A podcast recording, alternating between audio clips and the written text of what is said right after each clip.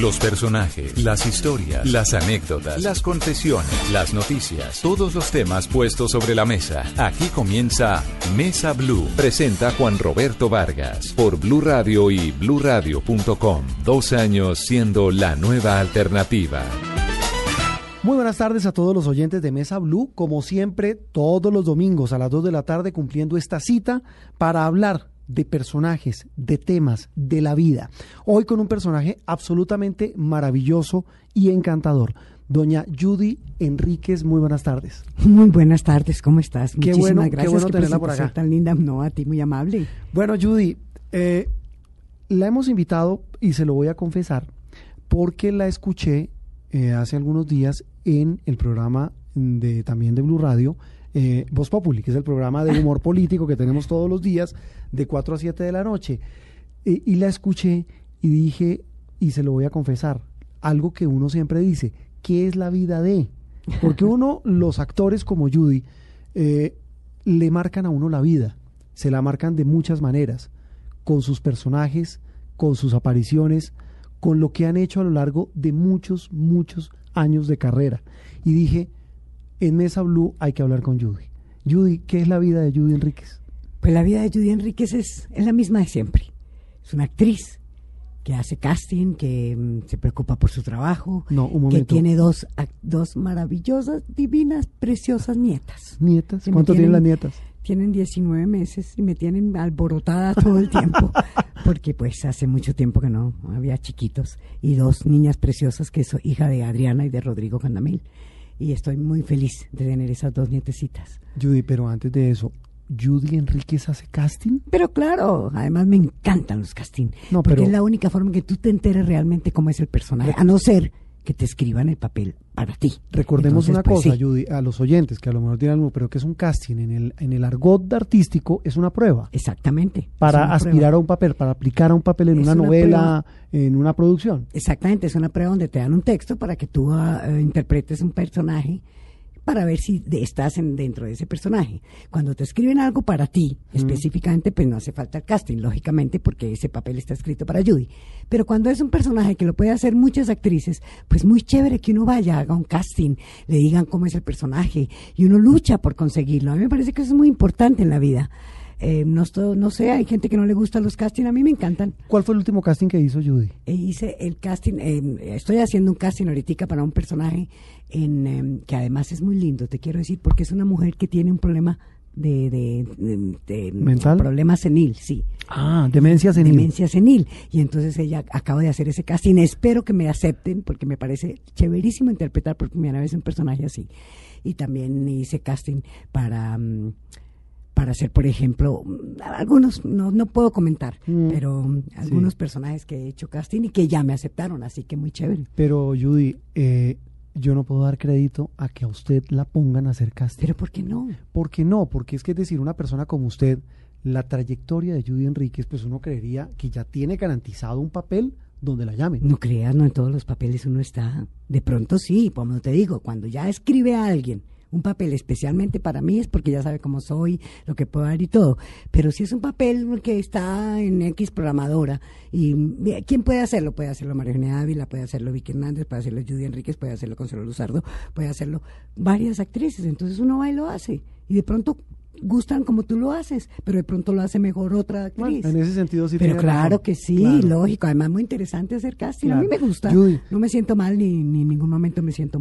Haciendo casting y cuántos años en la televisión. 50 años acaban de celebrarme los muy lindos. Me acaban de dar un premio de la India Catalina El por de los vida y 50 obra, ¿no? años. De mi vida, de, De mi vida de los 50 años en televisión. Una vida intensamente vivida en la televisión. Intensamente vivida, intensamente con mi marido Bernardo Romero, con cantidades de novelas que hice, con todos los premios que se le dan a una actriz, todos los tengo yo, gracias a Dios. Absolutamente Con dos hijas maravillosas, una que escribe para Telemundo, otra que es actriz también y escribe teatro como su, su padre. Entonces, ¿qué puedo decirte? Que soy una mujer feliz, que mi vida lo he hecho muy bien. eh, por los resultados que he tenido.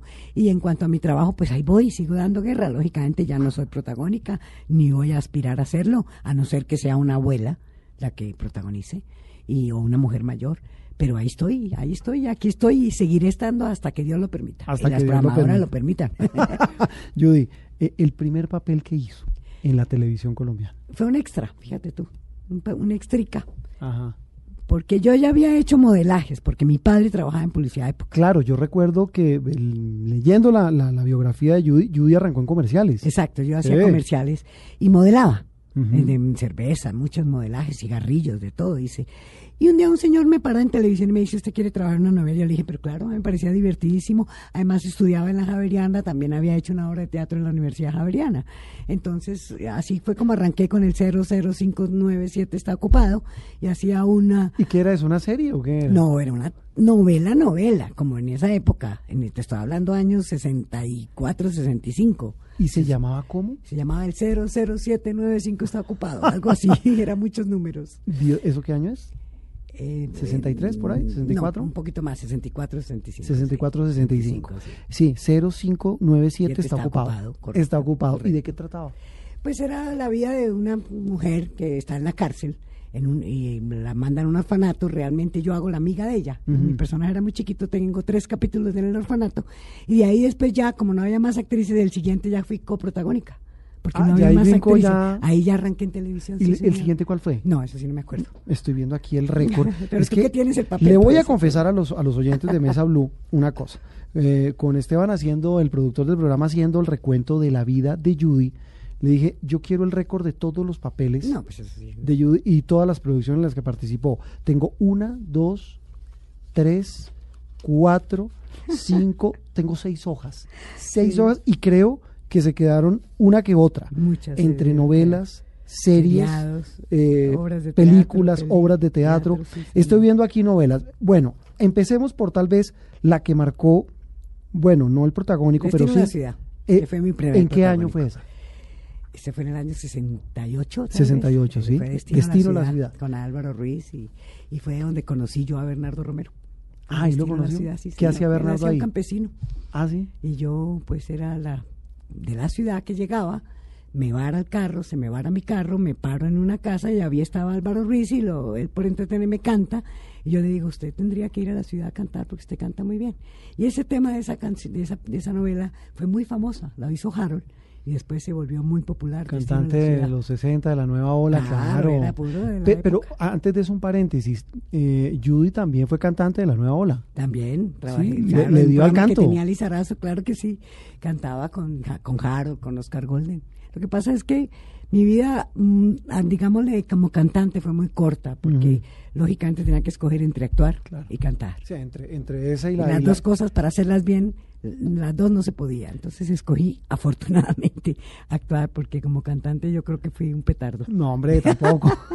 Eh, Judy, de- viene entonces ya una carrera ascendente, ascendente, viene los años 70, los años 80, llega la televisión a color. A color. La recuerdo, estoy viendo aquí novelas, El Caballero de Rausán, Claro, que Caballero el protagonista Rausán. era Ronald Ayazo. Ronald Ayazo. Y la recuerdo en La Abuela, Ay, pero claro, mi que esa fue entre el Teresa Gutiérrez. 79 y el 80. Ahí llegó, digo, para mí, a mi vida, ahí llegó el color. No, desde antes, desde mucho antes ya, ya había llegado el color. A mí me tocaron todos los pasos, ¿sabes? Desde que televisión en vivo, cuando hacíamos ¿Cómo eran las televisión novelas antes? vivo, Como la de 0, eran 5, tres, 9, veces- tres 7. veces a la semana y en vivo, al aire.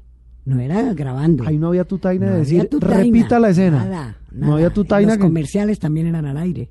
Todo era al aire. Entonces me tocó esa época, luego me tocó cuando empezamos a grabar, luego me tocó cuando nos pusimos el apuntador que ninguno le sirvió, luego me tocó la ¿Por qué televisión no a color, sirvió? luego me tocó exteriores, porque no estábamos acostumbrados a que nos dijeran Que alguien letra, hablara. y todos terminamos hablando así de medio lado. Con- y no, todo, yo por lo menos nunca lo acepté. Y Con el cuando, cuello vi- y torcido. cuando viví en México dije, mi única condición es no aceptar el apuntador. Es un complique. Eh, Para mí sí. Para los mexicanos es su vida, ellos sin apuntador no sirven. Bueno, yo no puedo. entonces, la novela en vivo. Sí. Después ya graba. A color. A Luego color. grabada, luego en exteriores, porque todo antes se hacía en estudio. Sí, Por claro. ejemplo, Candó, que se supone que era en el Chocó, todo era en estudio. ¿En qué año es esa? Eso Candó sí, es- Candó debió ser en años 80 y algo. 82, 83, Y sí. entonces era todo en estudio, árboles y todo. Y me acuerdo con Julio César Luna que él muere, por, no muere, sino cae en una cosa de esas de, de arena movediza. Sí. Y era una cosita así de barro y hundido. Y, ya- y tú lo ves y ves la arena movediza. Y era una maravilla. y todo era estudio. Y todo era en estudio. ¿Cuándo se Todo. deciden eh, eh, a salir a exteriores? Bueno, después ya las programadoras empiezan a sacar, por ejemplo, Destino a la Ciudad. eh, fue la primera vez que fuimos a un teatro. El final de Destino a la Ciudad se hizo en el teatro, en un teatro. Que eso no, nos tocaba sacar cámaras y todo, y eran cámaras muy grandes, muy pesadas. De entonces después ya empezamos a ir exteriores, que para todos nosotros era una sorpresa trabajar en exteriores. Y lo mismo el color, y todos los pasos de la televisión me tocaron.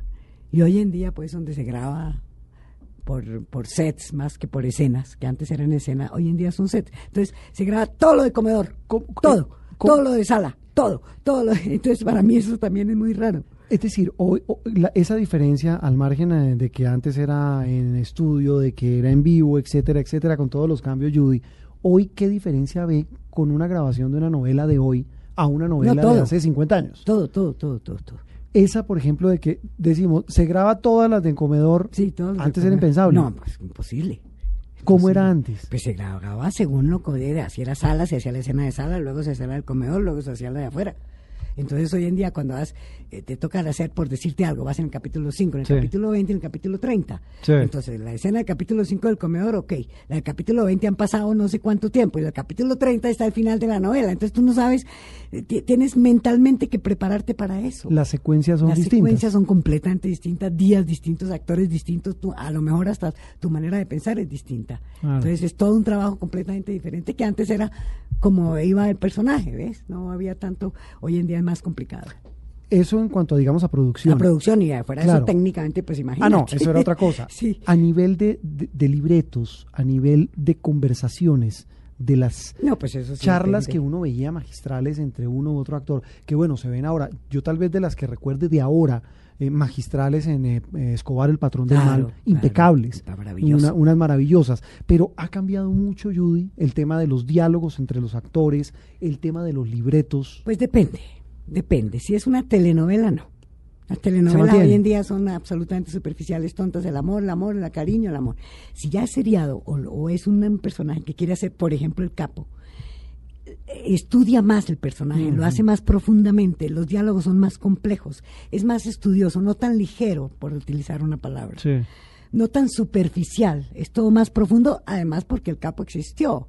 Sí, Es Pablo un personaje El patrón que del mal. una historia, entonces Sí. pues, y así como a él, pues hay muchas novelas que profundizan más la historia, pero en general son cosas muy superficiales y muy ligeras. Sí, es decir, cuando hablamos de ligeras, son ¿qué? Más cortas. No, más superficiales en el tema, más hablando, eh, te quiero mucho, si yo también te quiero, ah, bueno, mi amor, son cosas más superficiales en el texto, más que en, en- en la profundidad de lo que estamos hablando. Si tú hablas del amor, no hablas del amor como un sentimiento profundo que te atraviesa el alma, no, hablas del amor entre dos parejas, qué bonito, qué bonito, y el beso y ya, es eso. Judy, eh, los actores, y, y usted me corrige, entre muchas otras facultades y capacidades histriónicas, de actuación, etcétera, tienen que tener muy buena memoria, Pues yo sí creo, ¿cierto?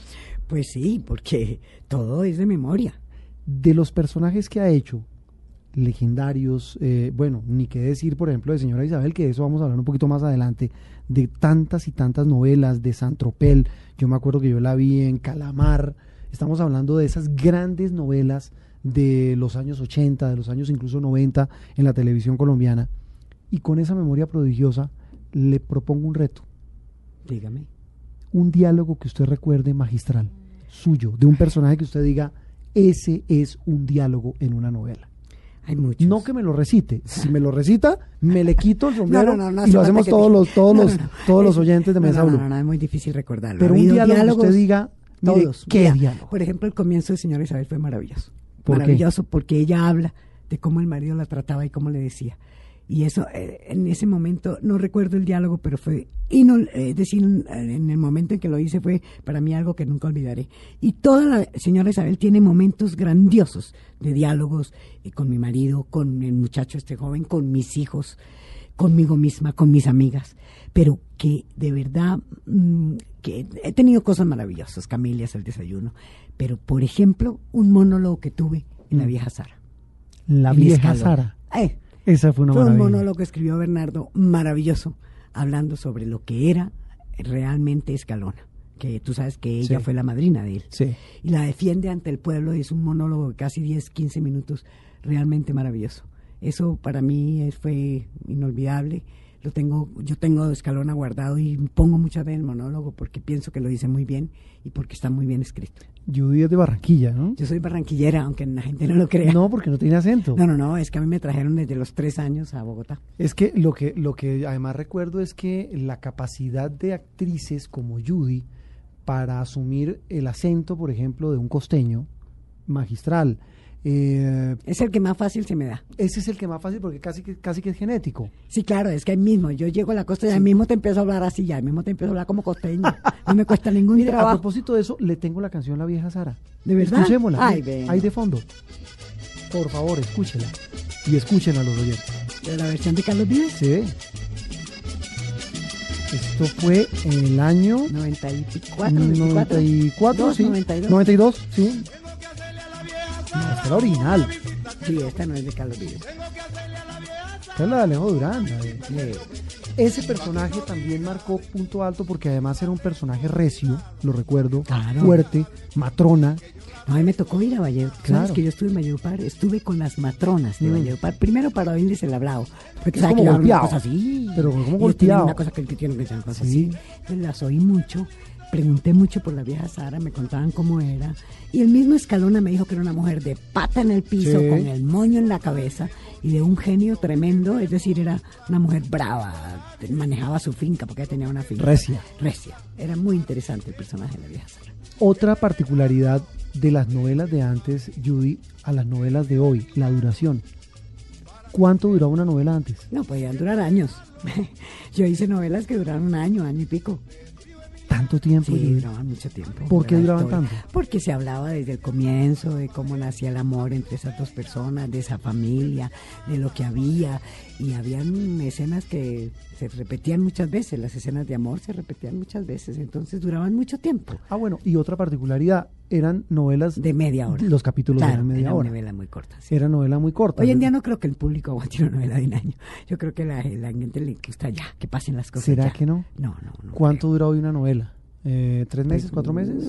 Poquito más, si acaso, seis meses. Seis máximo, meses a lo sí, sumo. a lo sumo. Pero de un año no aguanta. Bueno, porque es de una hora, ¿no? También. Sí, exacto. Además Claro, que son de una claro, hora todos los días. Se, se Y condensan. la gente quiere que las cosas sean más rápidas. Se las cuenten rápido. Antes tenías todo el tiempo del mundo, la televisión era, no- una, era una novedad, ver telenovela era una novedad. Hoy en día no, ya dejamos de ser novedad. Claro, pe- pero mire, contando las, las comparaciones de ayer y de hoy, estamos cumpliendo 60 años de la televisión, 50 de la carrera, de toda una vida de Judy.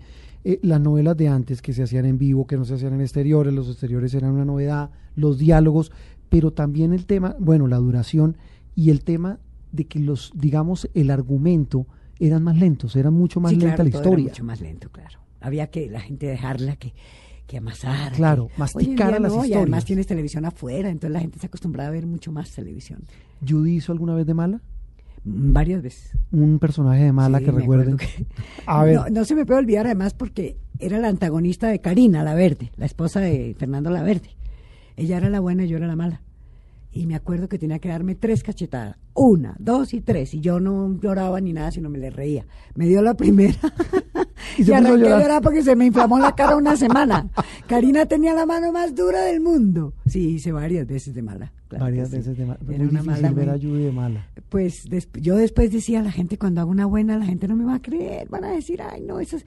y no fíjate qué bueno después ya hice muchísimas buenas mi primer protagónico de Estilo en la ciudad un papel que le haya sacado canas. Que diga, uy, qué papel tan difícil. varios varios Camelia al desayuno fue un papel duro Complejo, ¿qué papel hacía ahí, Judy? Era la esposa de Álvaro de mm, bueno era la esposa de un actor que se enamora él se enamora de la secretaria Mm, sí. Y la secretaria, pues, se casa con él y todo, y se enamora de él. Y ella simplemente lo espera todas las noches con camelias al desayuno. Y al final él- ella logra ganar, pero de verdad difícil, y sobre todo porque es la primera vez que trata el lesbianismo. Con, eh, había un, un momento en que yo hacía lesbiana. No, yo no, la persona que hacía sí. me trataba de tratar lesbianamente y lógicamente eso no funcionó. Entonces, pues también había, ese papel fue difícil para mí. Sí, Sí, pero fue maravilloso, escrito maravillosamente, fue muy lindo. Muy sí. lindo. Sobre este tema de los papeles difíciles, ¿qué es lo más difícil de actuar, Judy? De ejercer una labor tan complicada, tan llena de muchos mitos, que eso lo vamos a hablar más adelante, el tema de los mitos. Pues Pero ¿qué es lo más difícil de actuar? Es una pregunta muy interesante porque de verdad que ay, no sé, de pronto convencer a la gente de que tú eres, eres ese personaje. Ese personaje. Eso es muy difícil dejar a Judy Enríquez y convertirte en señora Isabel o convertirte en Lola Ortiz o convertirte y En la también es muy Sara. difícil la vieja Sara porque son completamente diferentes, son personajes completamente diferentes y tú eres Judy Enríquez, entonces tienes que dejar a Judy Enríquez y convertirte en ese personaje aunque sea en el momento en que lo estás haciendo. Y también lo importante es no quedarte en ese personaje. Esa Cuando es la otra cosa. de volver a ser Judy Enríquez. ¿Cómo ha logrado Judy Enríquez, 50 años de carrera, papeles de todo tipo, de todos los colores, olores y sabores? ¿Cómo ha logrado que nadie la encasille en un solo personaje? Sí, no, no ha sido fácil. Te cuento una cosa. Mm, En Señora Isabel estuve a punto, ¿eh? Sí, A la y gente le pasaron varios años. mucho, Señora porque Isabel, ¿es de qué año 50 años, estamos viendo? 90 y algo. Sí, estamos viendo acá, señora Porque Isabel. yo tenía 50 años, Sí. porque era, pues era prácticamente una 93. historia muy de hoy en día. Sí. Entonces, eh, aunque era novedoso, la primera vez que una mujer de 50 se enamoraba de un joven. E- Era polémico. A la gente le encantó tanto, le gustó tanto lo que yo hice, que yo tuve mucho miedo. Yo dije, miércoles, me quedé como señora Isabel, no puede ser. No, y pasaron muchos años Pasaron y la gente años. decía, señora Isabel. Señora Isabel, y la gente en la calle me decía, por favor, déselo ya, déselo ya. Cuando no sé. Ah, ¿En serio le decían Claro, eso? porque ella, como era una mujer tímida, Pero además se demoró. Pues, es decir, ese amor ella casi no se No consuma. se lo daba al tipo ni por nada del mundo. Entonces en la calle la gente me paraba y me decía, por favor, por favor, señora Isabel, déselo ya. Re- recordemos el, el- el- el rol de, de- de señora Isabel, ya para entrar en señora Isabel. eh, es una mujer, la típica señora casada, con hijos, el matrimonio perfecto, entre Perfecto, comillas. para la ella vida perfecto. perfecta, entre comillas. ¿Y qué es lo que le pasa a mucha mujer, a mucha persona en la sociedad de hoy? Eso es un tema absolutamente contemporáneo.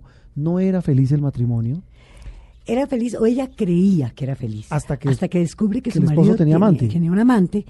Y entonces para ella le cuesta tanto trabajo aceptarlo. Le cuesta tanto trabajo aceptarlo. Y le da muy duro porque ella sí creía que ella era una buena esposa y que te- era feliz con su marido y con hijos ya tan grandes Claro, que tenía. Entonces para ella fue realmente difícil, para señora Isabel, aceptar esa situación. Y, y mucho más difícil después aceptar No, pues, que se podía abrir al amor con una persona mucho más joven. Pero claro, no, es, además eso sí fue una cosa que ella nunca se lo esperó. Este hombre hizo todo lo posible por conquistarla ella, lógicamente no entendía qué pasaba. ¿Quién era el, el actor? Luis Mesa. Ah, claro, sí, sí, Y sí. entonces ella poco a poco va entendiendo que por qué no. ¿No? Que Sí. es otra cosa interesante de señora Isabel, que ya no es que digan no, sino ¿por qué no? Y entonces empieza a aceptar a este hombre y empieza a darse cuenta que aunque tiene 50 años todavía es joven para amar, pero no le quita a él su, su, su libertad. Tanto que cuando íbamos a terminar, señora Isabel, mucha gente quería que se quedara ella con él y ella le dijo a Bernardo, yo le dije a Bernardo, si me dejas con él renuncio. Ella tiene que tener la madurez para dejarlo volar. No le puedo creer. Claro, y es que esa era la verdad. Señora Isabel, una mujer de 50 años y se da cuenta que este hombre empieza su vida y le dice, No, vuela, pero no me diga vuela". eso. Yo no me acordaba del final. Me da Claro, al final no terminan juntos, no Pero me terminan da juntos. rabia. No, no, señor, porque después él vuelve. Cuando ya él regresa de Italia, Sí. él le propone irse con ella a Italia, le dice, no, ve tú, vuela, vive. Y si todavía crees que yo estoy, aquí estoy esperándote. Eso es la, esa es la madurez de una mujer de 50 años. Qué belleza. Muy lindo, eso para mí fue lo mejor de señora Isabel. Y Bernardo dijo, tienes toda la razón. Pues, y a eh, la gente no le gustó, ¿eh? No, es que México, estoy refrescando, sí, porque estoy refrescando mi memoria que hace poco, hace unos años, hubo un remake que fue con Victoria Rufo. Claro, y México la gente si, si no se Allá no juntos, permitieron. No permitieron y les tocó quedarse juntos. Es que ahí era la confusión. Yo vi también el remake. Y en el Continuamos con Judy Enríquez en Mesa Blue.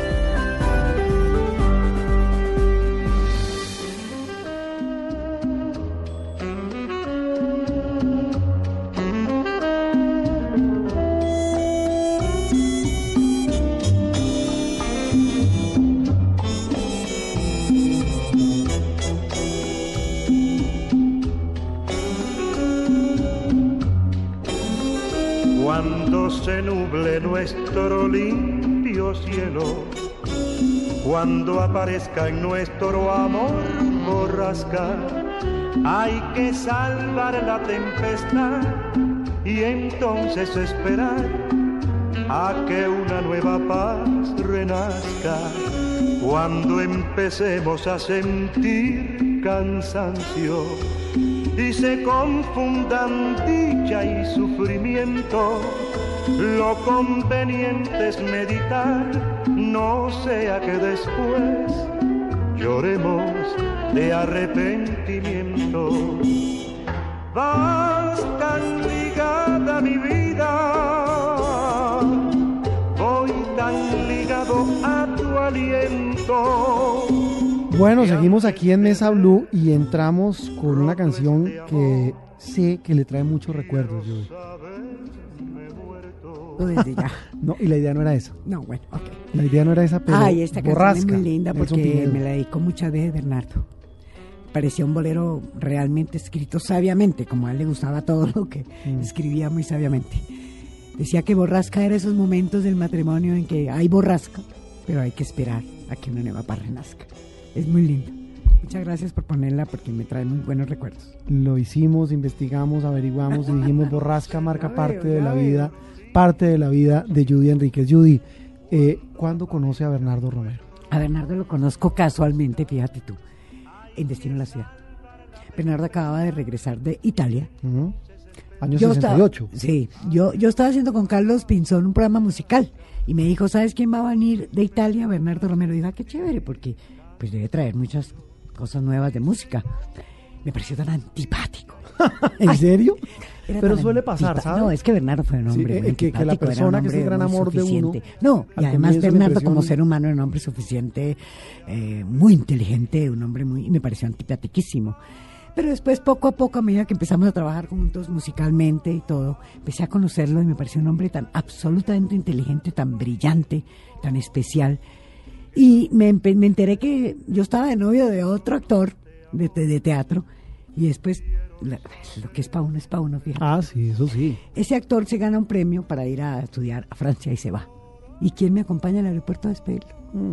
Bernardo Bernardo Romero. Romero. Eso suele pasar, tranquila. Y yo después me enteré que yo le había gustado a él y que él me empezó a gallinasear, como decimos en nuestro medio, y a coquetear y empecé a salir, a conocer a su familia, a andar con él y ya nos enamoramos. ¿Cuánto dura ese enamoramiento? ¿Cuándo se casan? Un año, un año y piquito, yo, yo viajo a México con, la- con Esteban Pols, que vino con una compañía, y Bernardo me escribió la carta diciendo, por favor regresa, te lo suplico, quiero casarme contigo, quiero que protagonices una novela, por favor regresa, y regreso porque lo de Pols no funcionó. En esa México. época Bernardo ya era libretista, ya Bernardo era- ya estaba en RTI. ya estaba metido en RTI. RTI.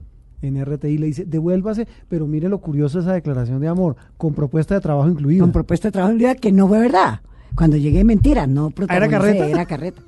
Era el gancho para... para- Era el gancho, porque él sabía, pues, no, de todas maneras, de ahí- después de ahí seguimos saliendo porque pues yo lo conocía, pero no era lo suficientemente todavía conocido como para aceptar el matrimonio. Y en una, en una comida me entrega un anillo y me dice, quiero casarme contigo, y yo digo, ok. ¿Cuándo le dedica. Borrasca? No, eso sí me lo dedica después con el Mucho tiempo, después, con mucho los después años. con los años. Bueno, se es. casa con Bernardo Romero. El ¿Cómo? 13 de diciembre del año 68. 68. ¿Cómo es estar uno casado con semejante genio? Sí, Porque era un genio de la televisión. Así es. Un hombre que era capaz de crear escenarios, personajes, situaciones e historias tan maravillosas como las que Bernardo creó en estos 60 años de la televisión. Así es, así es, era un genio, un hombre difícil. Pero Bernardo tuvo además la ¿Mal- mal- magia y la maravilla. Tenía un genio muy especial Volado, ¿no? de dividir el trabajo, del tra- del- de su trabajo a la casa. Bernardo en la casa era mi esposo, mi amigo, mi compañero. En el trabajo era el director insoportable, La, mandón. la vaciaba. ¿Cuánta- Pero ¿Cuántas terrible, veces la dirigió? Muchas usted veces. Me acuerdo, por ejemplo, la vieja Sara. Me decía, así no es la vieja Sara, ¿qué es lo que estás haciendo tú? Yo le dije, la vieja Sara es así, porque así me lo dijo Escalora. Yo peleaba con él. Uy, en, en San Tropel también tuvimos muchas peloteras. Y yo llegaba a la casa furiosa y me decía, mira, Judy, nunca, nunca, por favor, juntemos las dos cosas. Claro. Si yo si Sabio. estoy trabajando, era sabio. Si estoy trabajando contigo y tú me fallas, te regaño como cualquier actriz. Olvídate que te dejo pasar una. Nunca hubo Si no privilegios. te nunca, jamás, más aún. Yo le decía, quiero hacer ese personaje y nunca me decían, tú no estás en ese personaje y no lo haces. Si no me consideraba que no lo debía hacer, no lo hacía. Ah, él también le decía, Claro, para ese no- papel usted no. no estás tú, por ejemplo, nunca me dejó trabajar en Caballo Viejo. Nunca. Ah, ¿no? Me decía, ese personaje no lo haces ¿Y qué personaje iba a ser en Caballo Pues Viejo? tanto, varios, varios. El que hizo después con Celso Luzardo, que lo hizo mágicamente. ¿te Sí, sí, sí, sí, sí. La señora parecida a la de la. Cándida Heréndida. de Eso la- nunca me dejó, me dijo que ese no era el personaje y tenía toda la razón.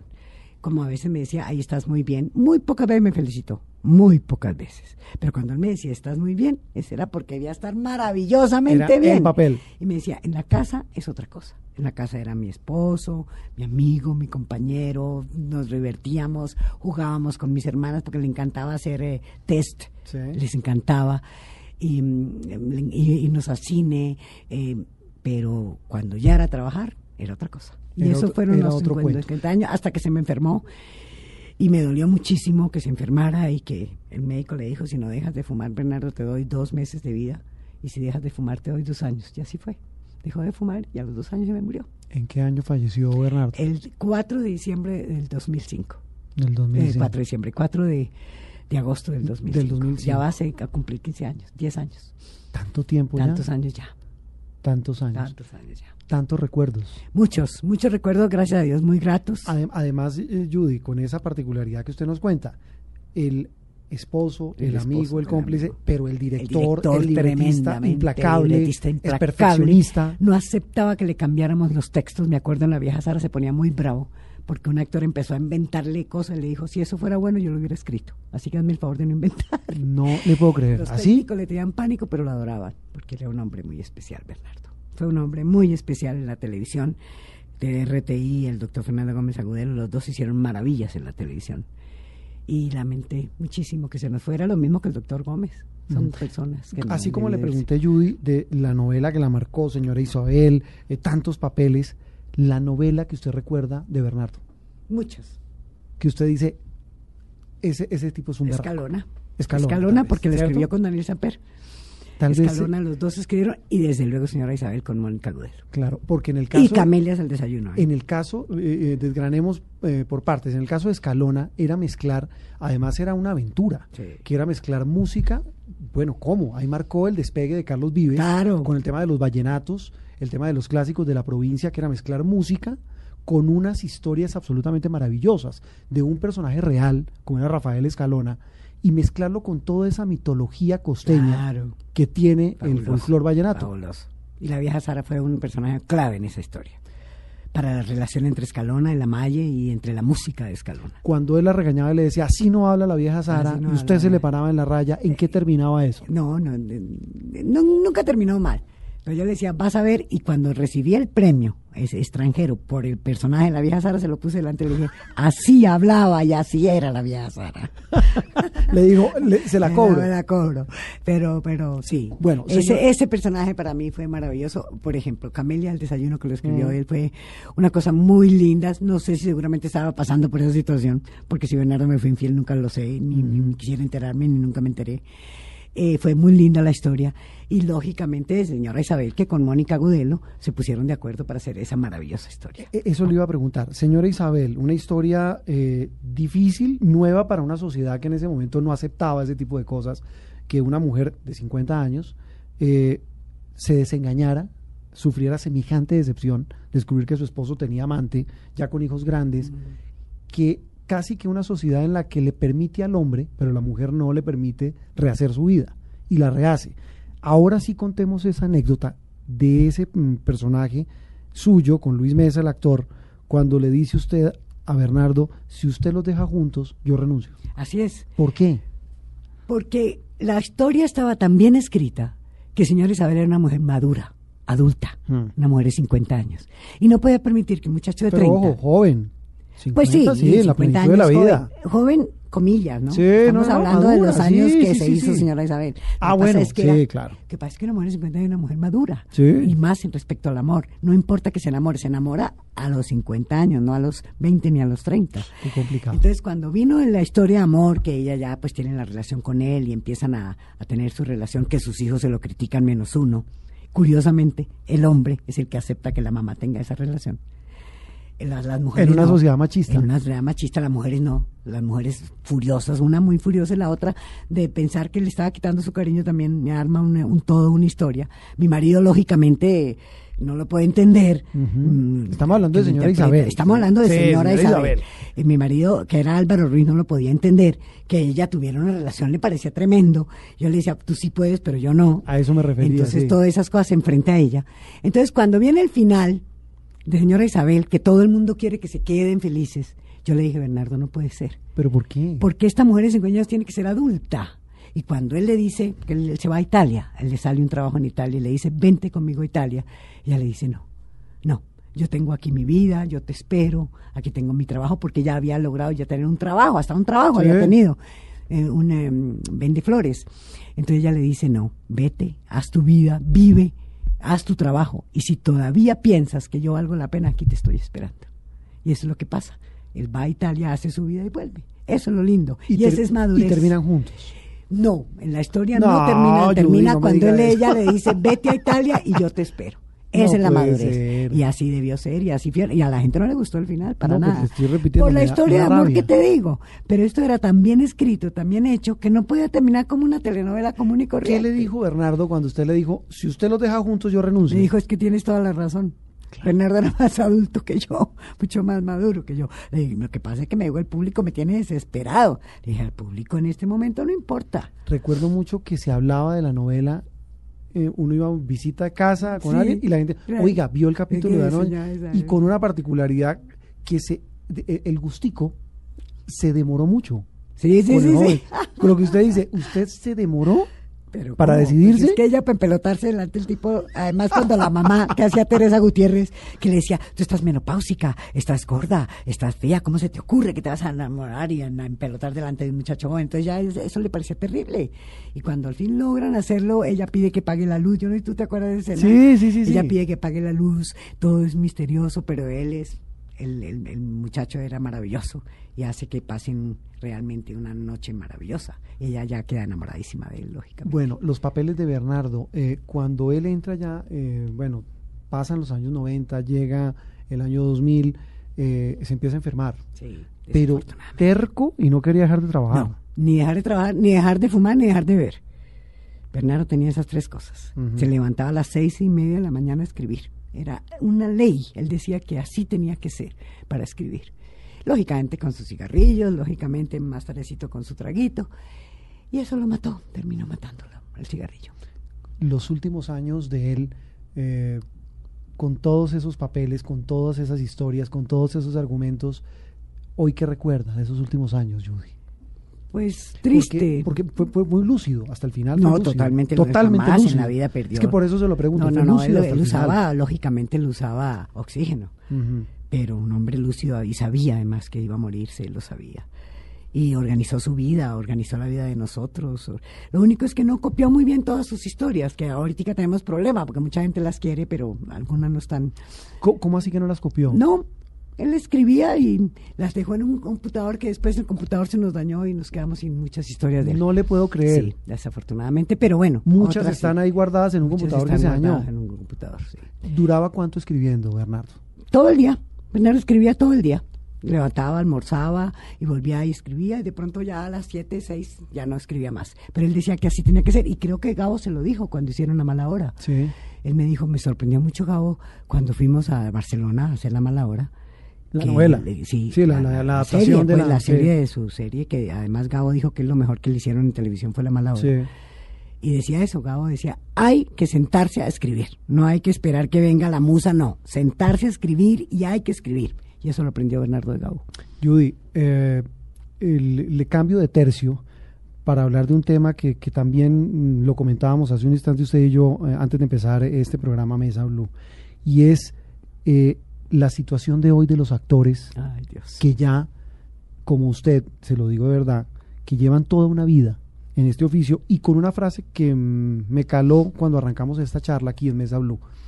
Y es que usted dice, a mí ya no me llaman para un protagónico, a no ser que sea para una abuela, Lógico. una señora de edad, etcétera. Eh, con la tristeza propia de la vida que uno dice, y no solamente en la actuación, en todas las disciplinas de la vida, cuando los años pasan, te van, si no descartando, tu papel, en este caso ya no es protagónico, tu papel ya no es el de director, ya no es el de una persona que está al frente de... ¿Cómo es la vida de un actor hoy que lleva tantos años en la televisión de hoy? Depende. ¿Por qué? ¿De qué depende? Depende de quién eres tú. Mucha gente sabe quién es Judy Enríquez. No, pues es que... Sabe lo que he hecho, Muchísimos. sabe lo que puedo y no puedo hacer y sabe la edad que tengo. Entonces, lógicamente, yo no voy a esperar que a Judy Enrique la llamen para ser una mujer de 30 años o una mujer de 20 o de hasta ni siquiera de 50 años, a no ser que sea alguien muy especial que quiera que yo lo haga. Entonces, yo sé eso y eso es lo importante del actor, que tiene que saber quién es, a dónde va, los años que tiene. Yo creo que como que todo en la vida, ¿cierto, Como Judy? todo en la vida. Entonces, ¿qué hago yo? Yo lo que hago es que espero que salga un personaje que yo pueda interpretar y voy y lo, lo hago si quieren que yo haga ese casting. Afortunadamente yo tengo un dinero, yo nunca pasé hambre ni nada, yo supe ahorrar, yo tengo unos, eh, unos, eh, una cantidad de dinero que yo tengo que ahorré y que lo que gané nunca lo gasté porque tenía un marido maravilloso que además me dejó mucho dinero. Entonces yo no tengo ese problema. Claro, pero, pero lógicamente hay, hay otros que compañeros no, que, sí lo tienen. a eso iba Eso yo. lo tienen. Usted, por ejemplo, como usted me dice, yo encantada hago un casting y lo hago y y, lo hago y me y parece someto a la prueba y me parece maravilloso. Y si no paso, no hay problema. No hay problema. Pero hay compañeros suyos de actuación que si no pasan el casting, no comen. Mueren de hambre, sí. Y hay muchos, ¿sabes? Y es muy triste que pase. Y entiendo que mucha gente le duela que la llamen, por ejemplo, a hacer casting. No, no les duela. Vayan, hagan casting, demuestren lo que son capaces de hacer todavía. Porque si te llaman para hacer un casting es porque crees, que creen que lo puedes hacer. Entonces demuestra que sí lo puedes hacer. No te molestes. No, para nada. ¿Por qué? Yo me acuerdo Marlon Brando cuando y si iban a ser el padrino y, lo- y él lo llamaron a hacer un casting y no lo iban a aceptar. Él dijo, momentico, espere y verá que yo lo que yo soy mal, Increíble, el ¿no? padrino. Y lo hizo y hizo casting. Y todos los actores del mundo hacen casting. ¿Por qué nosotros no?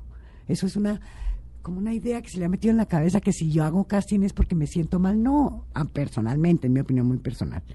Pero pues de pronto hay gente que no le gusta, que se molesta. No, a mí no, me parece bien. Y si te llaman a hacer un casting y eres un actor ya mayor, ve, demuestra lo que eres capaz y pelea y yo lo quiero hacer y denme la oportunidad, yo lo hago, porque además estoy necesitando dinero y necesito Claro. trabajar. En el caso de Judy, volviendo al volviendo a la historia, usted tocó el tema, afortunadamente, porque era una pregunta incómoda, el tema de que si no tiene un papel, no come, no, está bien. Bueno, afortunadamente Pero, yo sí, pero claro, tengo dos hijas, tengo que me cuiden y tengo, en Exacto, fin. pero, pe- pero la, la pregunta va un poco más dirigida a esto, Judy, y es, Judy actúa por gusto, por pasión, por amor. Sí, sí. O sea, los ojos le brillan. Puedo escoger todavía personajes, eso es diferente. Eso, eso, eso, es le iba a decir yo Sí, también. claro, me pueden ofrecer y yo decir no. A eso me refiero. No, no, prefiero no hacerlo porque no me considero capaz. Yo lo puedo hacer, de pronto hay gente que no lo puede hacer, que le toca aceptar lo que le den. ¿Por qué rechaza un papel, Judy?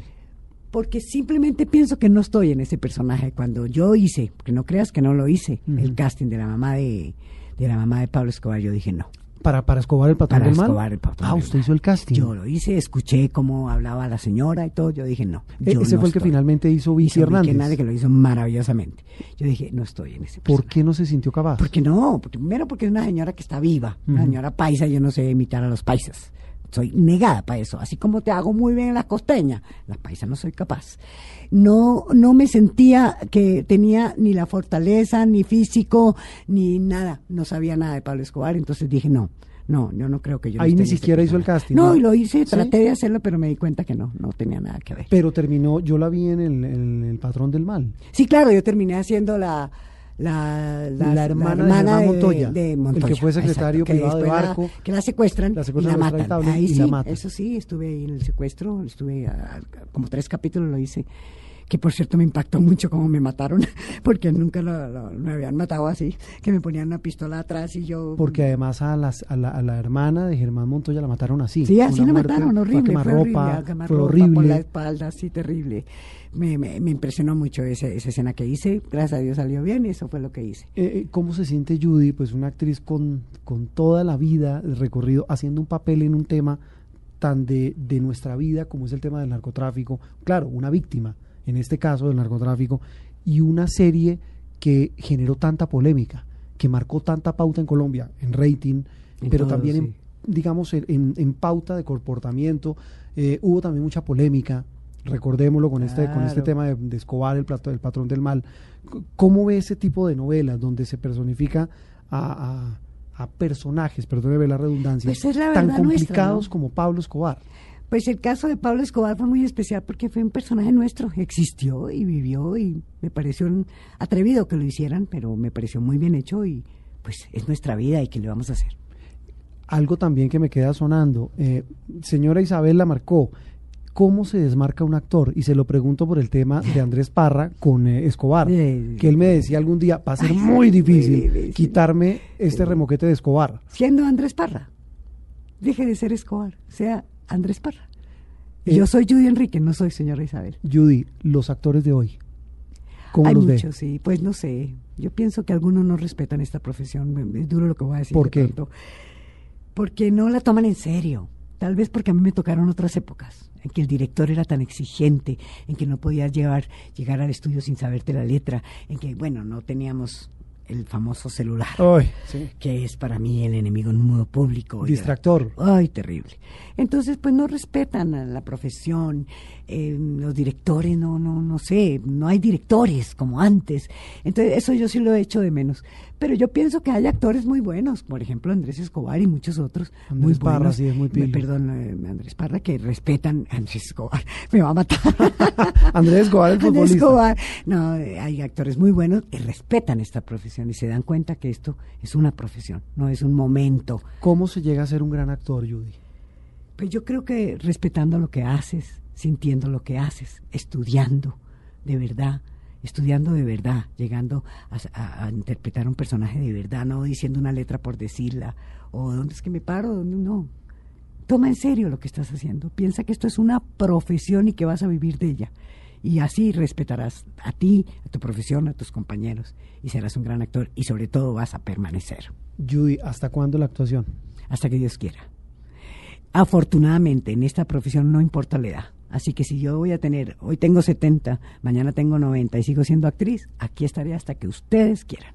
Pues Judy, mire, se pasó volando el tiempo. Se acabó Mesa Blue, eh, hemos hablado de una manera maravillosa y hablar con Judy es recorrer la historia de la televisión colombiana, la historia de Bernardo y una historia musical. Terminamos con esta canción que sé que también le llega al corazón. Gracias, te agradezco mucho. Cruz. Ha sido muy linda nuestra charla de hoy, de verdad.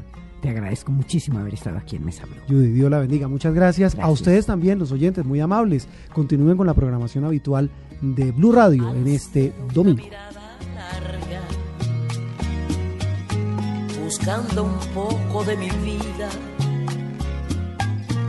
Mis estrellas no responden para alumbrarme hacia tu risa, olas que esfuman de mis ojos a una legión de tus recuerdos me roban formas de tu rostro, dejando arena en el silencio. Te busco perdida entre sueños, el ruido de la gente te envuelven en un velo. Te busco volando en el cielo, el viento te ha llevado como un pañuelo viejo. Y no hago más que rebuscar paisajes conocidos lugares tan extraños que no puedo dar contigo.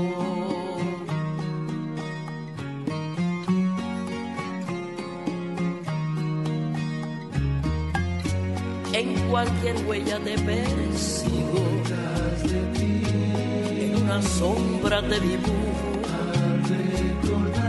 huellas y sombras que se pierden la soledad. La suerte no vino conmigo. Te busco perdida entre sueños. El ruido de la gente te envuelven en un velo. Te busco volando en el cielo. El viento te ha llevado como un pañuelo viejo